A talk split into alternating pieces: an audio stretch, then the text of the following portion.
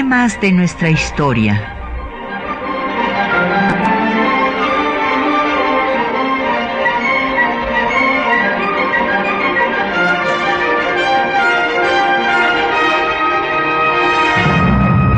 Un espacio que difunde el conocimiento del pasado para comprender nuestro presente. Programa a cargo de la maestra Patricia Galeana.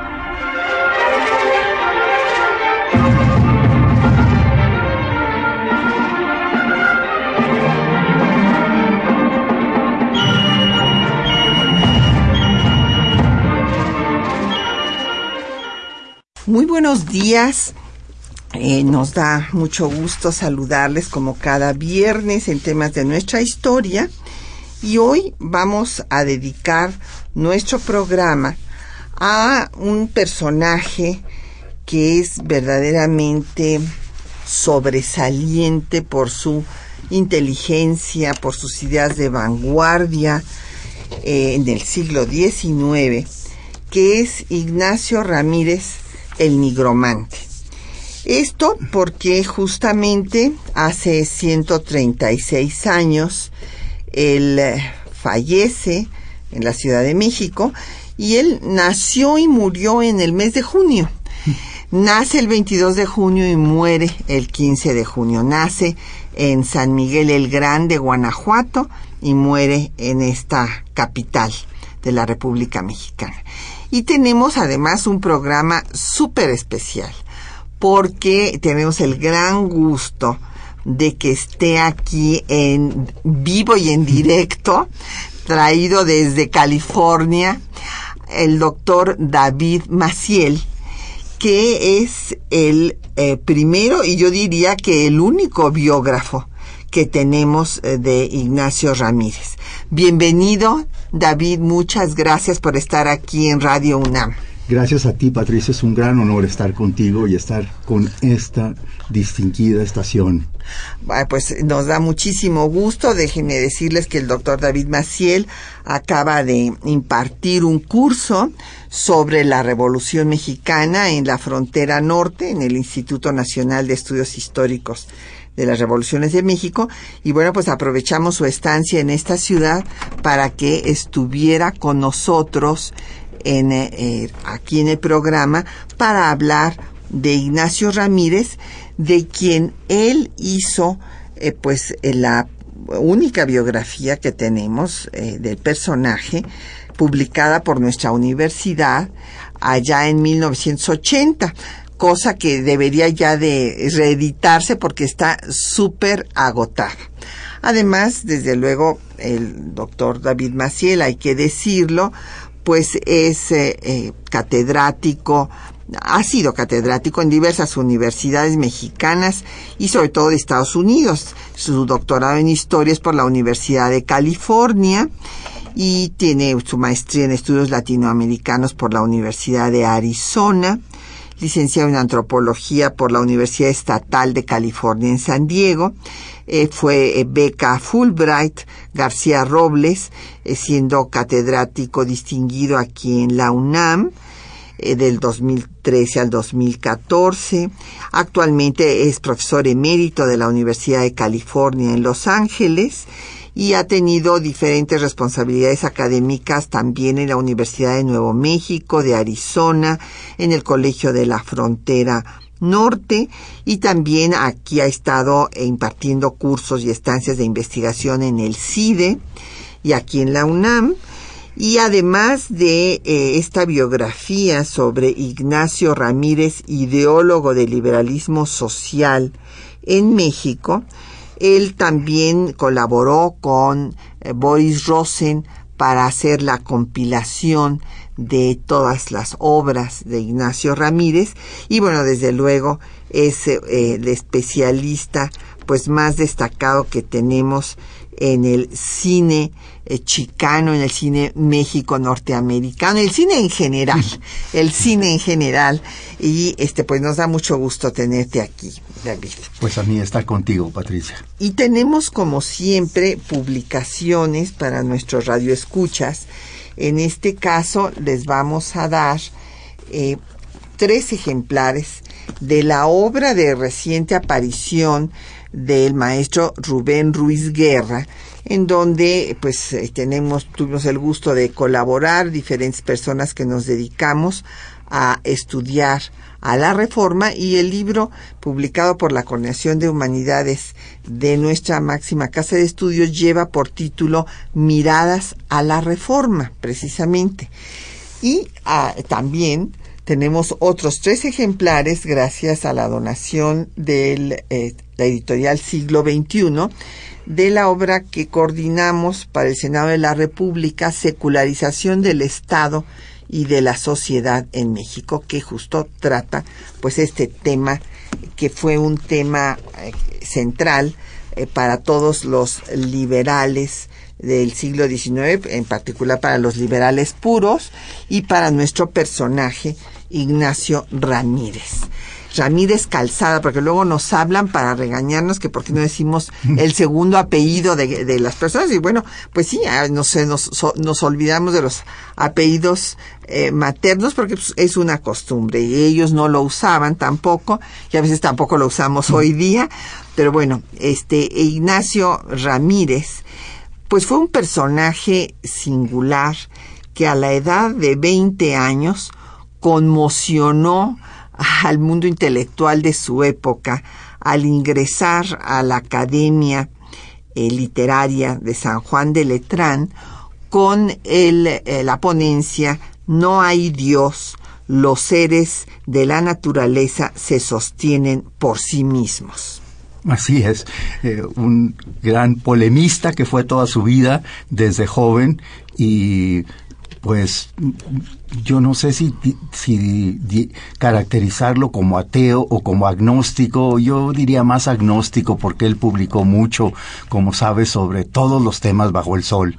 Eh, fundó muchos periódicos, escribió libros, eh, escribió folletos y en muchos de ellos sí abortaba el, el tema de religión, pero siempre como con cierta ambivalencia. Yo creo que lo hizo para escandalizar, eh, como esta entrada como joven rebelde. no no sé cuánto, a lo mejor en el fondo sí creía, porque tú te acuerdas que la frase célebre del inicio de su ponencia es Dios no existe. Entonces que, pues todos se escandalizaron, pero lo dejaron y los convenció tanto con sus argumentos, aunque no estaban en desacuerdo, que unánimemente lo aprobaron de su ingreso a la academia. Sí, bueno, yo sí creo que era absolutamente ateo.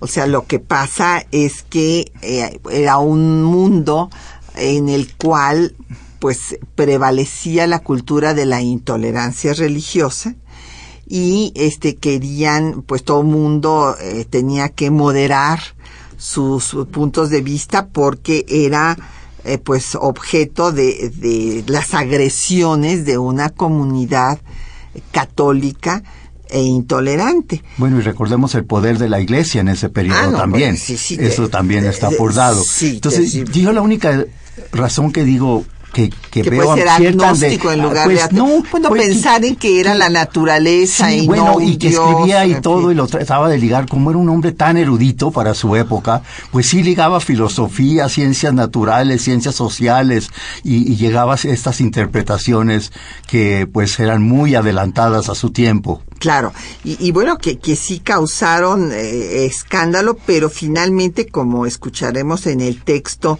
eh, de Hilarión Frías y Soto, eh, que les hemos seleccionado para esta mañana, este célebre médico, periodista liberal, también destacado, él pues se refiere como finalmente personajes como la Cunza, inclusive que después pues va a estar con Maximiliano, como el liberal moderado que, que era, lo felicitó y le dijo que Voltaire no lo habría hecho mejor, no, no habría tenido un discurso mejor estructurado y más vehemente, ¿no? Pero el asunto es que eh, va a representar Ignacio Ramírez, en efecto, al hombre de que combate con la pluma, aunque también este estuvo en la batalla de Padierna contra eh, la invasión de Estados Unidos. Pero fundamentalmente su combate es con la pluma. Hay que recordar que fundó y este y dirigió y, y es, colaboró en 13 diferentes periódicos y fue encarcelado al menos seis veces. O sea, yo ahí este quería sacar la cuenta con las veces que estuvo encarcelado Fray Servando de Mier, que también entraba y salía de la cárcel y eh, convencía a todos sus carceleros que lo liberaran. Aquí también Ignacio Ramírez se las ingeniaba o para escaparse o para lograr su libertad, porque además recordemos que estudió Derecho en la universidad, o sea, era abogado, un abogado culto, un hombre de pluma y que por eso pues los políticos de la época lo buscaron para que fuera su secretario, su ministro. Esto me parece una este, elección muy interesante, porque aquellos políticos, los que no eran ellos mismos hombres eh, intelectuales, como lo fue Ocampo o el propio Juárez en materia jurídica, pues buscaban a los intelectuales para que estuvieran junto a ellos. Es el caso de Olaguibel, gobernador del Estado de México, o de Plácido Vega, gobernador de Sinaloa. Entonces ahí encontramos a Ignacio Ramírez colaborando en el gobierno del Estado de México y también en el de Sinaloa después. Sí, ahora yo creo que lo muy hay bueno, muchas cosas fascinantes de Ramírez, pero creo que lo que tenemos que tomar en cuenta que era el más radical en sus posiciones. No cedía. Para él no había concesiones. Rompe con Juárez, rompe con Díaz, rompe con Lerdo de Tejada, porque ninguno de ellos cumplían sus palabras eh, de planes, su política anunciada como la gran mayoría de los políticos, como sabemos, pero para él, él no toleraba esto, él creía que una promesa era una promesa y, y también no nomás era el más radical en ese sentido, es el único que aboga por la mujer. Tú has trabajado mucho ese tema, Patricia. Tú sabes, lo, conoces los artículos de Ramírez sobre la mujer, que escribió bastante sobre el papel de la mujer y pues visiones que no se conocían en ese momento, que no se articulaban a la forma que Ramírez las trata de llevar al debate público y al debate constitucional. Los trabajadores, otra este, gran contribución de Ramírez, y también los obreros y los indios. ¿Te acuerdas su artículo famosísimo que llega a la conclusión que nadie va a salvar a los indios y que la única alternativa es tomar las armas. Que fue un artículo que lo encarcelaron hablando de lo que tú dices. Fue una de las de, las veces que lo metieron a la cárcel porque sacó este artículo en un periódico y así dijo. Ustedes no les queda otra. Que tomen las armas. que es la única forma que los van a, tomar en cuenta. Exactamente. Sí, fue un personaje eh, singular eh, decíamos que por su cultura pues fue llamado por políticos gobernadores de diferentes estados. Yo quisiera destacar que en estas eh, acciones cabe destacar cómo reorganizó al Instituto Literario de Toluca con el gobernador Olaguibel, en donde él mismo impartía cátedra de derecho y este logró que se promulgara una ley para que cada municipio enviara a un indígena a estudiar al instituto. Sí, es. Eh, muy interesante porque esto lo hace desde 46. Y bueno, después, en efecto, eh, pues casa con la hermana de Juana Mateos, con Soledad, a quien le escribe unos poemas preciosos porque estos hombres del siglo XIX, estos intelectuales, hacían poesía. Y entonces eh, les quiero leer porque me pareció muy bonita esta poesía a este Soledad. Le pone a Soledad mi esposa. Al descubrirte en medio de las flores que sembró en tu existencia la hermosura, anidaron entre ellas mis amores. Triunfos de amor componen nuestra historia. Por ti yo he amado la virtud sencilla, por ti la libertad, por ti la gloria. La luz de aquella tarde amada mía que pintó en mi alma por la vez primera las rosas de tu imagen hechicera, no se apaga en mi inquieta fantasía. Esto se lo escribe en 1852.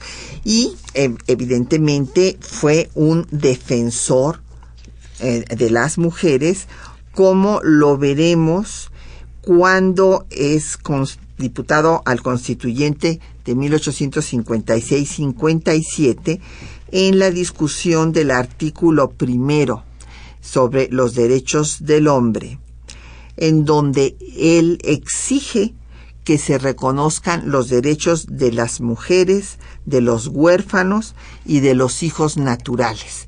Él decía como volverá a reiterar John Lennon un siglo después, y todavía ahorita podríamos reiterar que en muchos casos las mujeres siguen siendo esclavas de sus parejas. Él eh, escribió un texto muy interesante donde dicen que las mujeres pasan por tres etapas. La primera, que es con la que nacen, todas son esclavas. La segunda, que son las que son liberadas por sus parejas. Y la tercera, la que es, es, la positiva, digamos, antes de que vinieran las ideas de Comte, él lo, estaba escribiendo, el, un tercer estadio era cuando se liberaban a sí mismas. Pero fíjate también lo que es increíble de, de él para su momento es que abogaba por derechos de la mujer en tanto nivel. Él, decía, él estaba convencido que la sociedad mexicana no iba a progresar con todos estos prejuicios, leyes en contra de la educación, de la universidad, de todo lo que prevenía a la mujer. Y el divorcio es uno de los primeros que habla abiertamente que debe ser legal el divorcio en, la sociedad mexicana. O sea, pues tú sabes todas estas ideas en ese momento, ¿qué legislador a esa talla en el Congreso, en la Constitución, querían imponerlo?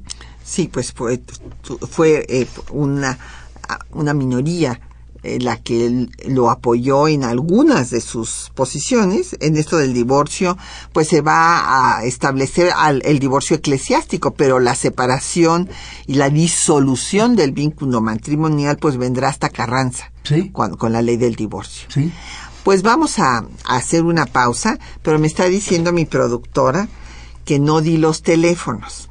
Entonces eh, les doy los teléfonos es el 55 36 89 89, una alada sin costo 01 800 505 26 88, un correo de voz 56 23 32 81, un correo electrónico temas de nuestra historia arroba yahoo.com.mx y en Twitter nos puede usted seguir en arroba temas historia, en Facebook temas de nuestra historia UNAM y el programa queda en línea en el www.radiounam.unam.mx y les recordamos que tenemos dos publicaciones para ustedes, Miradas eh, de la Reforma con eh, coordinado por el maestro Rubén Ruiz Guerra y Secularización del Estado y de la Sociedad, una publicación de siglo XXI. Vamos a una pausa para escuchar un poco de música de aquellos tiempos y vamos a escuchar una polca porque justo en uno de los periódicos en los que participó eh, Ignacio Ramírez fue don Simplicio que aparece con Guillermo Prieto, eh, fueron los, los fundadores, en 1845. Era un periódico terrible, después por eso los encarcelan a, todos, a, todos los que fue su primera cárcel.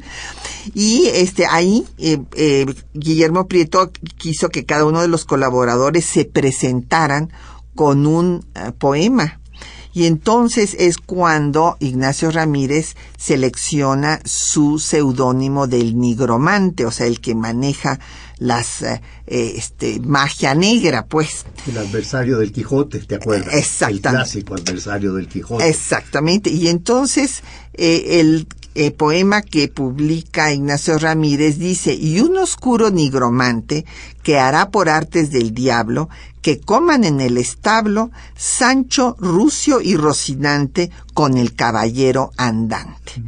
Entonces, este, en ese mismo eh, ejemplar de Don Simplicio, pues eh, Guillermo Prieto habla de la importancia, el gusto que tiene eh, la sociedad mexicana como la europea por la polca. Entonces vamos, vamos a estudiar una polca que tiene un título masónico, la polca La Humanidad de Johann Rodolf Swifttal.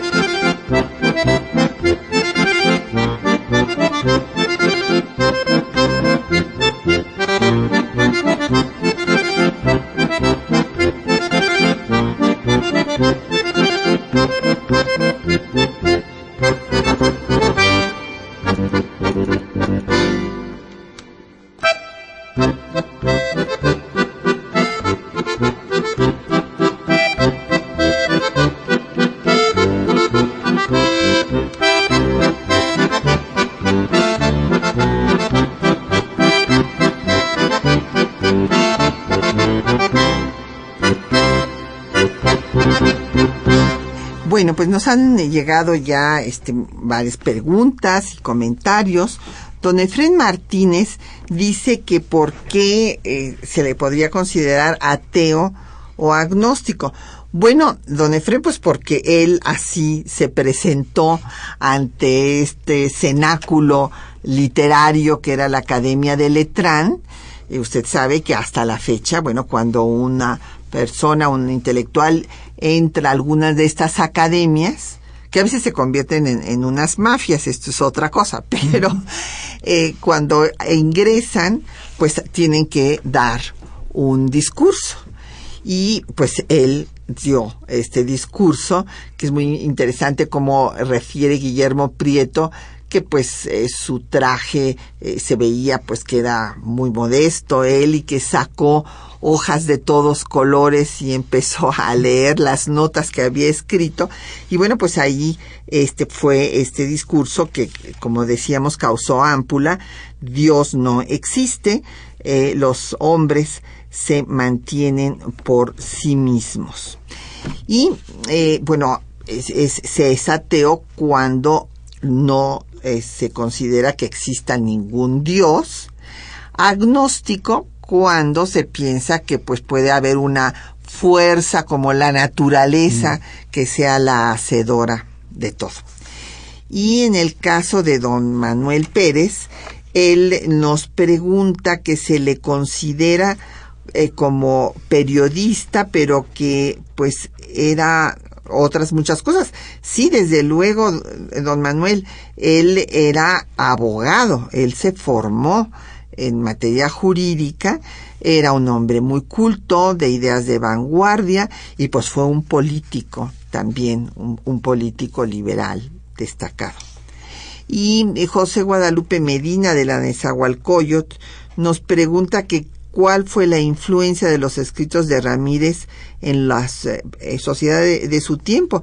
Bueno, pues él trató de influir este por todos los medios en todos los periódicos que pudo, pero bueno, pues la sociedad mexicana pues era una sociedad muy conservadora manejada por la iglesia. Pero si me permites, eh, Patricia, yo creo que hay, hay una, una línea. Ramírez fue el gran maestro de Altamirano, Altamirano es el gran maestro de Justo Sierra y se ve esta línea de tres grandes intelectuales en todas las esferas de la cultura mexicana, pero que el, que inicia esta, eh, este entrenamiento es Ramírez. Claro. Y que ante todo fue un pedagogo, tú sabes.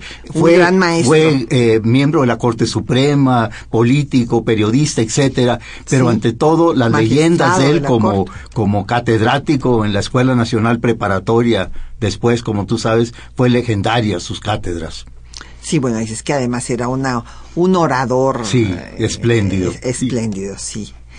Y también don Jesús Ríos nos llamó de la Miguel Hidalgo y él eh, dice que el intercambio epistolar que mantuvo Ramírez con diferentes personalidades, no solo mexicanas, sino él habla también sus contactos en Europa donde se pueden consultar.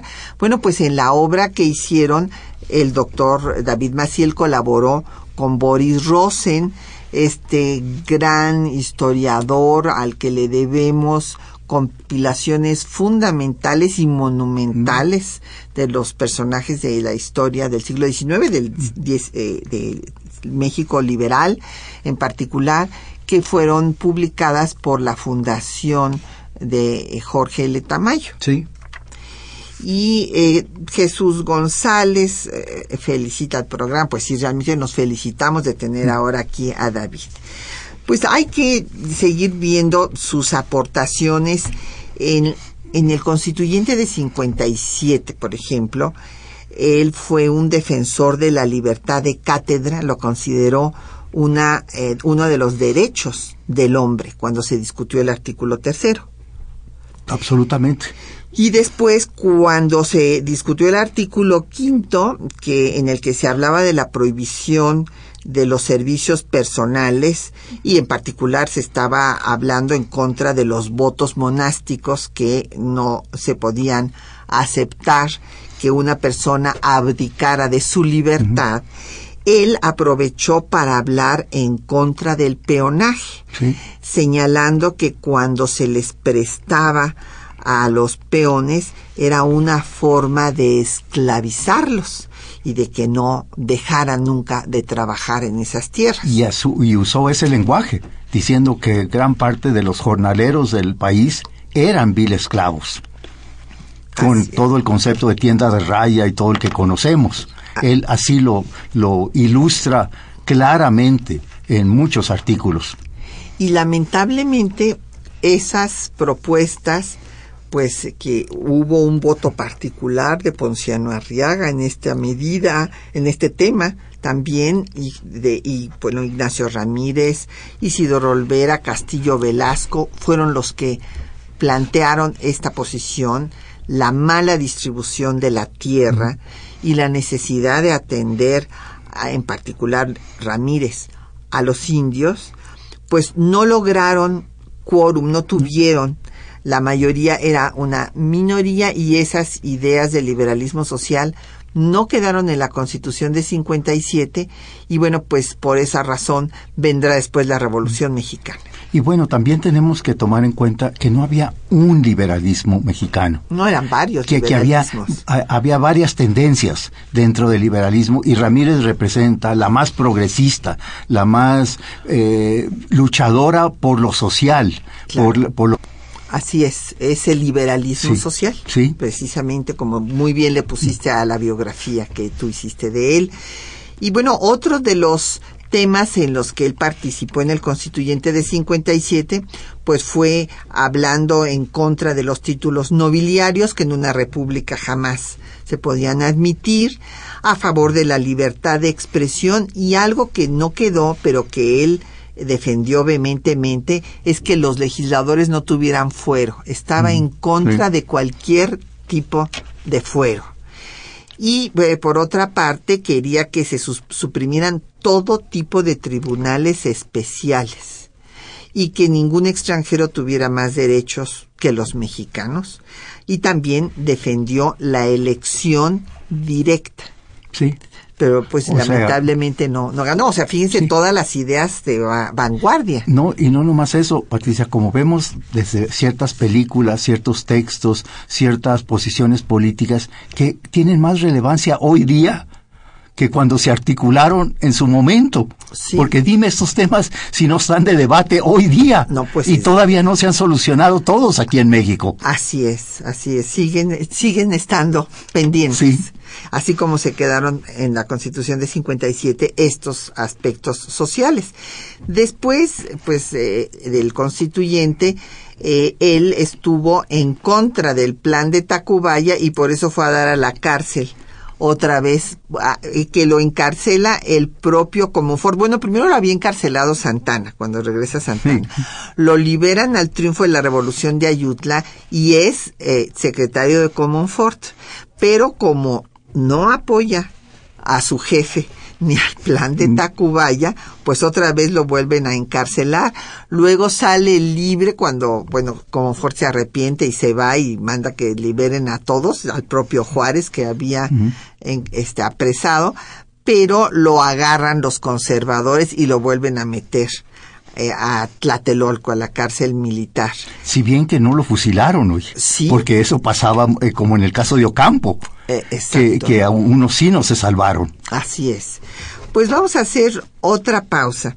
En este caso vamos a oír los textos que les hemos preparado, que les habíamos anunciado que vamos a oír la descripción del médico y periodista y político liberal redactor del siglo XIX y del monitor republicano, don Hilarión Frías y Soto, que va a describir pues este momento en el que irrumpe eh, Ignacio Ramírez en el ámbito intelectual mexicano y después pues vamos a escuchar otras de sus ideas y de sus textos.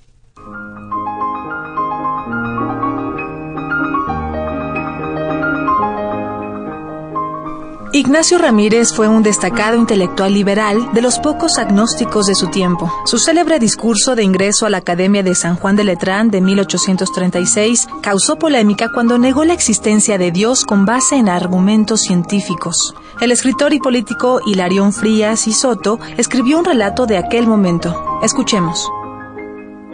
Aquella academia, que no dejaba ingresar a ella a los neófitos de las letras, sino después de algunas pruebas, se vio penetrar a un joven de aspecto sombrío, de rostro prolongado. El traje del joven revelaba su pobreza y sus maneras el encogimiento típico del colegial. La tesis de Ignacio Ramírez versaba sobre este principio. No hay Dios. Los seres de la naturaleza se sostienen por sí mismos. Sabios y literatos de la academia sintieron el terror del presentimiento de que había llegado para México la hora de la crisis social cuya primera trepidación sacudía el templo y el altar que adoraba un pueblo entero. Ramírez desenvolvía una teoría enteramente nueva, fundada en los principios más severos de las ciencias exactas. En ese sistema podía suprimirse, por tanto, un Dios creador y conservador. Cuando Ramírez concluyó de hablar, los académicos se pusieron en pie y lo felicitaron. Juan Lacunza, uno de los fundadores del colegio, dijo estrechándolo entre sus brazos, Voltaire no hubiera hablado mejor sobre este asunto. Por esta razón ganó el seudónimo de Nigromante. Ramírez fue vehemente defensor de los indígenas. Fue redactor de la Ley de Educación del Estado de México de 1847, que pretendía ayudar a la raza indígena y a los niños de escasos recursos, permitiendo que los niños fueran becados. Fundó el periódico de oposición Temis y Deucalión, donde en un artículo titulado A los indios del 6 de abril de 1850 denunciaba las injusticias y atropellos en su contra. Escuchemos. Las elecciones para el Congreso del Estado se acercan, y vosotros, hijos de razas generosas y desgraciadas, debéis trabajar por el triunfo de los liberales puros. Vuestros enemigos os quitan vuestras tierras, os compran a vil precio vuestras cosechas, os escasean el agua aun para pagar vuestra sed, os maltratan. Los puros os ofrecen que vuestros jueces saldrán de vuestro seno y vuestras leyes de vuestras costumbres, que la nación mantendrá a vuestros curas, que tendréis tierra y agua, que vuestras personas serán respetadas y que vuestros ayuntamientos tendrán fondos para procurar por vuestra instrucción y proporcionarnos otros beneficios. Vosotros podéis hacer mucho. ¿No fuisteis los compañeros de Hidalgo? Volved los ojos al Monte de las Cruces y alentaos. En 1868 pugnó por suspender la parcelación de las tierras indígenas debido al abuso de los terratenientes. Los bienes comunales, la usurpación, ha ostentado la variedad de sus recursos, comprando jueces y obteniendo una fácil complicidad en autoridades superiores. El nigromante también fue precursor de la causa de los derechos de la mujer. Consideraba que las mujeres vivían en la esclavitud. Refirió en 1854. Existen tres estados históricos y legales de la mujer. El de esclava, emancipada por el hombre y emancipada por sí propia. Con respecto a la situación de la educación de la mujer, refirió. La instrucción de la mujer tiene una misión de primera importancia en las relaciones sociales. No hay necesidad de encarecer la conveniencia de difundir sólidos conocimientos por todas las clases del pueblo. Para esto no bastan las escuelas. Los primeros diez años de la vida humana pasan en poder de las madres, parientes y otras mujeres. En esa temprana edad, mucho se aprende y puede aprenderse mucho más. ¿Cuánta diferencia resultará entre una niñez pasada entre mujeres instruidas y nuestra actual infancia que sigue amamantándose con miserables consejos? La instrucción pública, científica, positiva, no será general y perfecta sino cuando comience en la familia. La naturaleza no ha querido que las mujeres sean madres, sino que sean preceptoras. El mismo Ramírez alertó durante el porfirismo que si la Iglesia volvía a tener el poder en México, no pararía hasta derogar todas las leyes de reforma.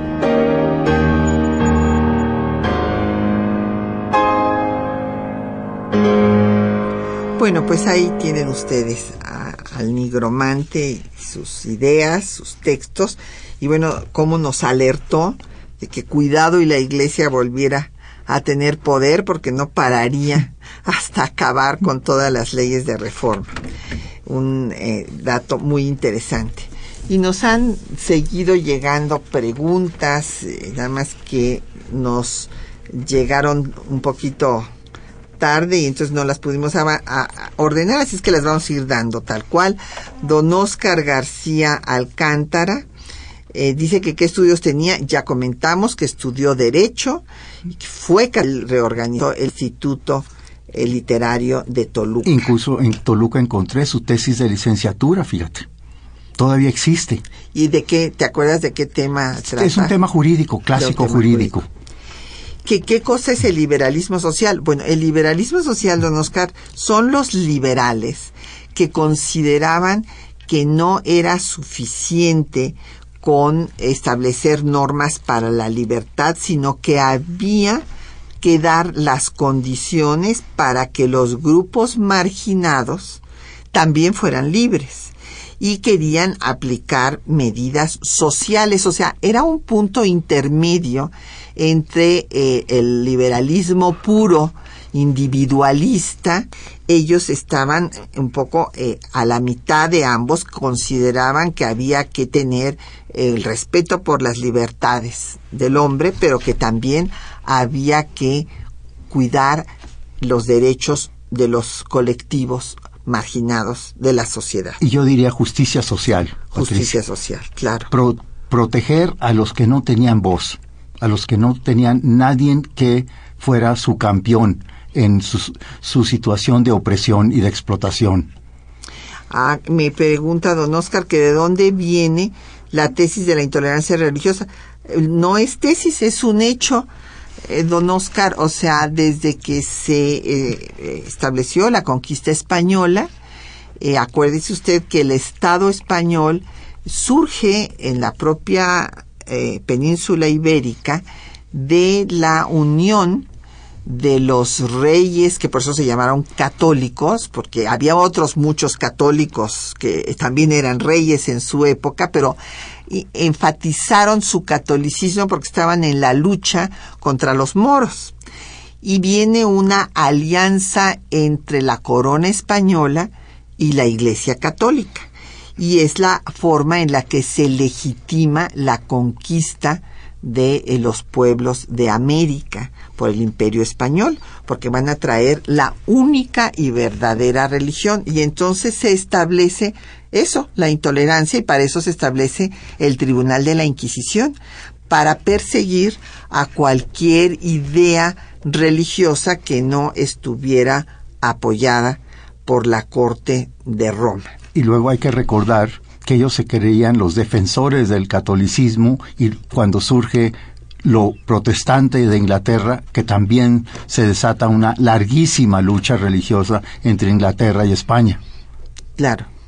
Por lo mismo, por la religión y la religión y el Estado, que en esta España, como bien lo acabas de señalar, se unen íntimamente. Sí, por medio del patronato, que Sí. era un concordato entre Roma y la corona española. También don Oscar nos hace muchísimas preguntas muy interesantes. Dice que cuáles eran los abusos que cometía la iglesia en el tiempo del nigromante. Bueno, lo que pasa, don Oscar, es que quedaron eh, después de la independencia, pues la iglesia eh, tomó más poder, porque por una parte de su seno del bajo clero habían surgido los caudillos de la insurgencia como Hidalgo, como Morelos, y por otra parte de la alta clerecía, pues vino esta componenda para la consumación de la independencia con Iturbide. Entonces, cuando se consuma la independencia, la iglesia se independiza del regio patronato. O sea, dice, bueno, ya, eh, ya no tenemos el problema de esta alianza que a veces llegaba el rey de España a mandar sobre eh, la iglesia y otra según la debilidad eh, o fuerza de la jerarquía eclesiástica, pues la jerarquía influía en los asuntos de la corona española. O sea, había una mezcla entre eh, religión y política y cuando viene la independencia, el gobierno, los gobiernos mexicanos quieren ejercer el patronato que habían ejercido los reyes de España, pero la iglesia no lo acepta. La iglesia dice que había sido una concesión que se le había dado a los reyes de España, pero que no estaban dispuestos a dárselos a los gobiernos de México.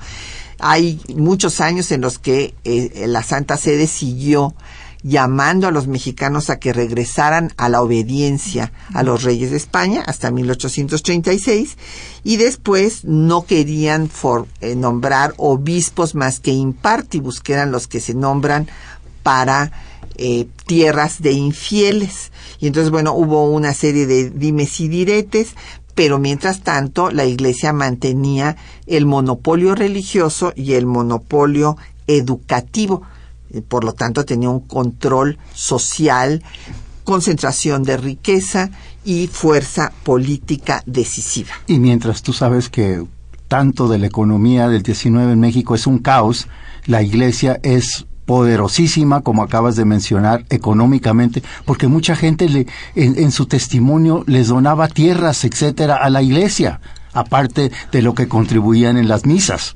Así y es. también era un, un varón inmenso de propiedad, la iglesia.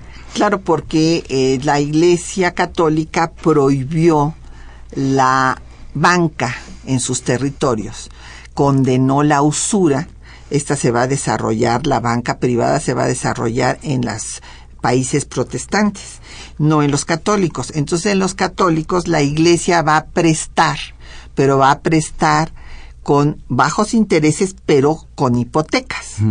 Y entonces cuando no se podía pagar, pues la iglesia iba Como concentrando. cualquier banco de ahora. Exactamente. Él exact- hacía lo mismo. Así y es. por eso creció y creció y creció la- el imperio económico de la iglesia en el 19. Así es. Y después nos dice don Oscar que cuál es la invasión de Padierna. No, no es la invasión de Padierna. Invadieron los Estados Unidos a México de 46 a 48 porque querían la mitad del territorio. Bueno, nos quitaron más de la mitad del territorio nacional y hubo una batalla en Padierna, aquí en los alrededores ya de la ciudad, bueno, ahora ya no son los alrededores, ahora ya es la Ciudad de México, en donde participó El Nigromante. Y nos preguntaba don Oscar que qué libro se escribió. Bueno, escribió muchísimo, pero no precisamente en ese momento escribía más en prensa y, poesía. Escribió textos educativos, Ramírez, que se usaron mucho en escuelas. Pero como era tan inquieto, escribía ensayos y artículos periodísticos más que libros como tales. Sí. Y eh, pues nos pregunta don Emilio Ángeles de la Miguel Hidalgo de James Buchanan. No, bueno, James Buchanan, que qué tiene que ver con la guerra de reforma. Bueno, yo creo que aquí hay una confusión. no tiene de no, no, tiene nada, nada que ver. James fue mucho antes de todo esto. Exactamente. Y Alberto Huesca eh, nos pregunta ah, no, nos recomienda un, un eh, artículo que escribió nada menos que nuestro muy querido y admirado amigo que ya no está con nosotros, Miguel Ángel Granados Chapa, que se llamó Ignacio Ramírez, un liberal tempestuoso. Lo vamos a buscar. Sí. En, en el libro Comunicación y Política. Muchas gracias por la recomendación, don Alberto. Y Agustín Mondragón eh, nos dice que es muy importante que se dieran eh, los nombres de los personajes más destacados de las tres revoluciones, independencia, reforma y revolución. Bueno, pues se los damos ahorita con mucho gusto. Don Agustín, independencia, pues Miguel Hidalgo y Morelos, reforma, Juárez, Ocampo, Ramírez, eh, Ponciano Arriaga y la revolución, todo depende, hay varias etapas. Madero en la primera etapa y después pues Zapata, Villa, Carranza en la revolución. Eh, los personajes más destacados. Y este nos llamó también Benito Díaz de Fuentes de Satélite, que por qué se ha escrito poco de Ignacio Ramírez, que si él era indio puro y que se dice que su apellido eh, con era con doble L, no, con doble I. No, no, no le entendí aquí con y, con una I latina. Sí, no, no. Pero sí tenía, este, sí era también de sangre indígena. Sí, mestizo, digamos, como la gran mayoría de la sociedad, pero, pero tampoco, este, ni puro. Exactamente. No era Altamirano, no era Juárez. Exacto, no, era mestizo. Sí. Y don Rogelio Jasso dice que fue Ignacio Ramírez un gran poeta. Y también eh, que Jesús Valenzuela fue su alumno en la preparatoria. Muy bien. Y nos saluda José de la Rosa de la Benito Juárez. Y vamos a escuchar otro poco de música de del siglo XIX.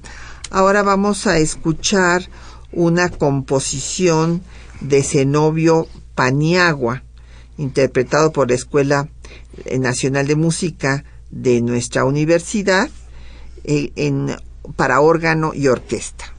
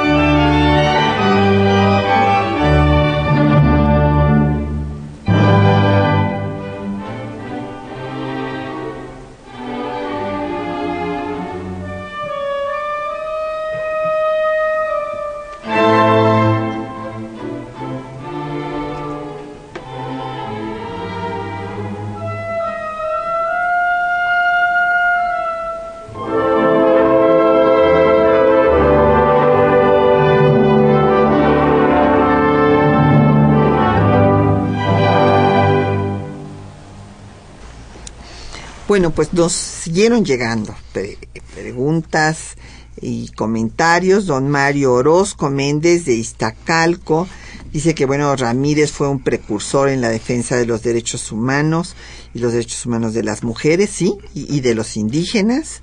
Y de, y de muchas cosas, de, de, la libertad de pensamiento, porque todavía hoy, ahí donde nos escucha don Mario, todavía hoy hay quienes, eh, eh, cuando alguien se declara, como es mi caso, atea, bueno, dicen qué horror, o sea, entonces eh, la gente lo, lo ve a uno raro, ¿no? O sea, y, y no se tiene respeto por los librepensadores o los pensadores críticos, que ya no vamos a discutir ese tema porque nos llevaría varios programas aún ahora, hoy día en México, pero es también lo que él abogaba y le costó la cárcel, como tú señalaste muchas veces. Sí, claro. Y este, don Mario te felicita, eh, felicita al doctor David Maciel por el curso de la revolución en la frontera norte. Eh, dice que fue magnífico y también quiere saber de dónde sale el nombre del nigromante. Pues, pues que como Ramírez era tan erudito, tan culto, y como a todos nosotros le fascinó el Quijote, y le gustó mucho el personaje que crió el Quijote, que era su adverso, no era, era su, su enemigo y, en muchos niveles. Y le gustó este personaje oscuro, crítico, este, eh, rebelde, y entonces le gustó ese nombre y, y lo usó como seudónimo. Claro. Pero viene del Quijote. Claro, y, es que él era así. Sí. Eh, era. Le quedaba al centavo. le quedaba muy bien. Era un gran polemista, un, Y tajante en sus principios. No cedía. Tú, tú, tú sabes que dicen que la política es de concesiones. Por eso Ramírez no podía ser buen político. Para él no había una concesión. Claro, y como dijiste, acabó peleándose con, todos, todo mundo. Todos, con Díaz, con Juárez, con, con con Lerdo, con todo, con todos, porque no cumplían. Bueno, y sabes qué? que eso, en ese sentido es hay un paralelismo con Ocampo, que era otro intelectual, este además científico, que también, bueno, pues eh, era muy libre y que renunciaba a las primeras de cambio de cualquier cosa, no hacían lo que él consideraba que se debería de hacer y renunció a gubernatura, al ministerio, etcétera. Pues igual Ignacio Ramírez, o sea, el intelectual es muy libre. En sí, pero tú sabes que ellos sí mantenían este lema que tenían que tener distancia del Estado y no acercarse. La diferencia era que Ramírez era más agresivo que Ocampo. Sí. Digo, eh, ¿no crees? Esa sería la, una diferencia marcada. Así es. Ocampo se iba y allí se quedaba el asunto. Pero Ramírez se lanzaba y les, mentía lo que sabemos en todo nivel y todo. Y por eso lo metían en la cárcel. Y sí, eh, Ocampo se iba a hacer sus experimentos allá a su hacienda de Pomoca pacíficamente. y, se era un recurso, ¿no? Y Ramírez no, se, se lanzaba. Y escribía con una pluma que agresiva y polemista más no poder. Sí, bueno, hay que recordar que fue fundador eh, de eh, La Chinaca, este periódico hecho para, para el pueblo eh, por Prieto, Iglesias, Santa Cilia, Chavero y Altamirano, y en donde Ramírez tuvo muy importante colaboración. creo que es también conveniente recordar que en la lucha en contra, desde luego estuvo con Juárez en toda la guerra de reforma y después estuvo luchando en contra de los franceses. Él fue el que propuso, junto con Prieto y Zarco, la iniciativa para que se ocuparan todos los conventos y que sus recursos se utilizaran para combatir la intervención, porque bueno, decían, bueno, pues los conservadores y la iglesia trajeron a la intervención, pues entonces justo es que nos den sus recursos para combatirla. Sí. Y después eh, luchó en Mazatlán eh, contra el ataque de los franceses con la Cordeler, eh, después se fue a Sonora y, y, fundó un periódico en la insurrección, donde sostuvo una célebre polémica con Emilio Castelar, quien finalmente reconoció que Ramírez lo había vencido. Sí, una cosa muy importante que no aquí no se conoce tanto, eh, Patricia, que va con una pregunta que se me hace constantemente cuando vengo a Estados Unidos. ¿Por qué celebramos tanto el 5 de mayo? Un tema muy tuyo también. Sí. Pues ¿Te acuerdas que Ramírez fue hasta San Francisco como agente de Juárez Sí. po- para conseguir fondos y apoyo en contra de la intervención francesa?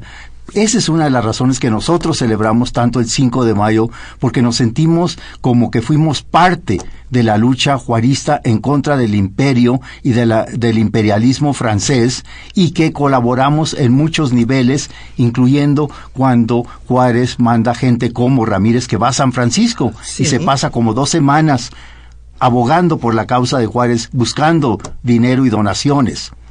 Sí, y, y bueno, luego regresa y que lo aprenden los conservadores otra vez.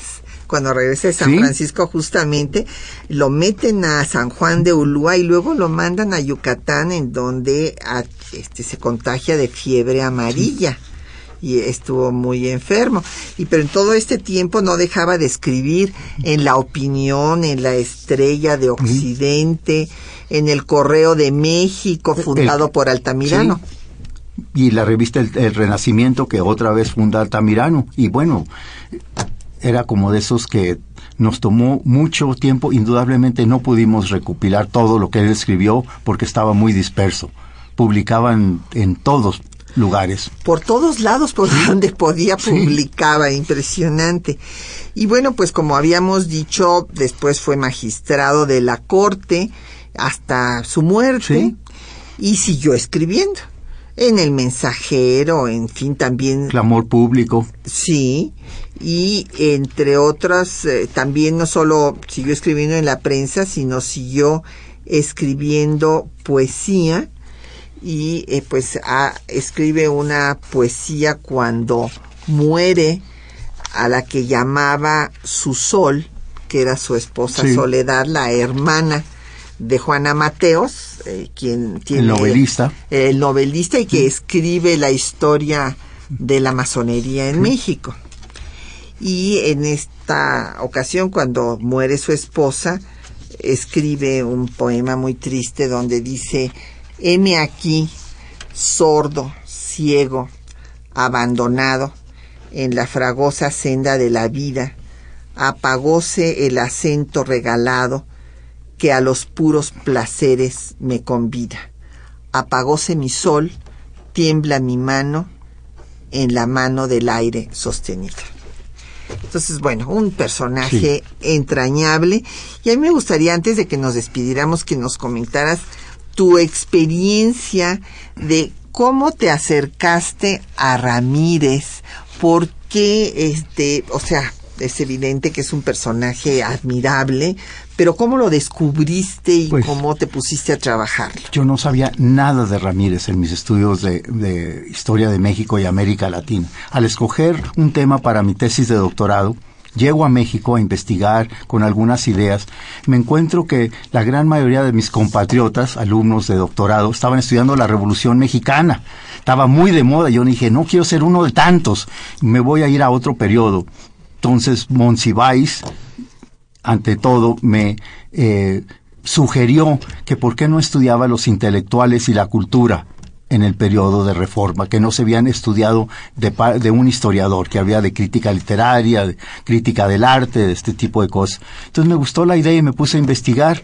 Originalmente quería yo hacer un estudio de generación, pero hijo, eso hubiera tomado 20 años por todo lo que escribieron. Entonces, de todos los personajes que fui leyendo y descubriendo, pues el más fascinante para mí fue Ramírez. Entonces así me centré en él. Y tuve la gran fortuna de conocer a su nieta que todavía vivía y que tenía el archivo así olvidado. Nadie la había pelado, nadie la había buscado. Y allí tenía como ocho cajones grandes de todo tipo de material ¡Qué original de! Ramírez. Entonces, pues allí fue una mina de oro para mí, de meterme no nomás en los archivos tradicionales, sino el propio, propio archivo que era parte del legado familiar eh, de Ramírez. Y aquí vivía, vivía trasito de la Avenida Revolución y este, eh, donde está este hospital, este, muy, muy grande, eh, muy cerca de, no lejos de Chapultepec y Revolución. Allá, allí vivía la, la, nieta, eh, de Ramírez pues David ha sido un privilegio tenerte aquí con nosotros. Bueno, a Monsi también lo tuvimos aquí en muchas ocasiones y este él escribió, ¿te acuerdas? Uno de, de sus libros eh, últimos fue el gran legado de estos liberales del siglo XIX, a quien Toda una síntesis del siglo XIX, de la vida intelectual, y nos escribió dos prólogos para las obras completas de Ramírez. Sí. Él era un gran admirador de Ramírez. Así es. Bueno, pues felicidades, eh, David, y que nos felicitamos por tenerte. Y yo te felicito por tu programa y tu gran labor excelente. Muchas gracias, David, y agradecemos a nuestros compañeros que hacen posible este programa y la lectura de los textos Juan Stack y María Sandoval, en el control de audio Socorro Montes, en la producción Quetzalín Becerril, en los teléfonos Erlinda Franco con el apoyo de don Felipe Guerra y Patricia Galeana se despide de ustedes hasta dentro de ocho días.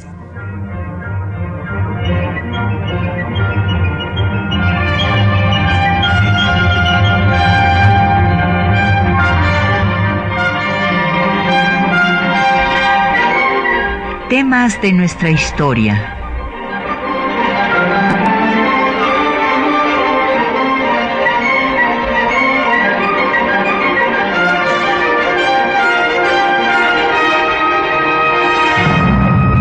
un espacio que difunde el conocimiento del pasado para comprender nuestro presente.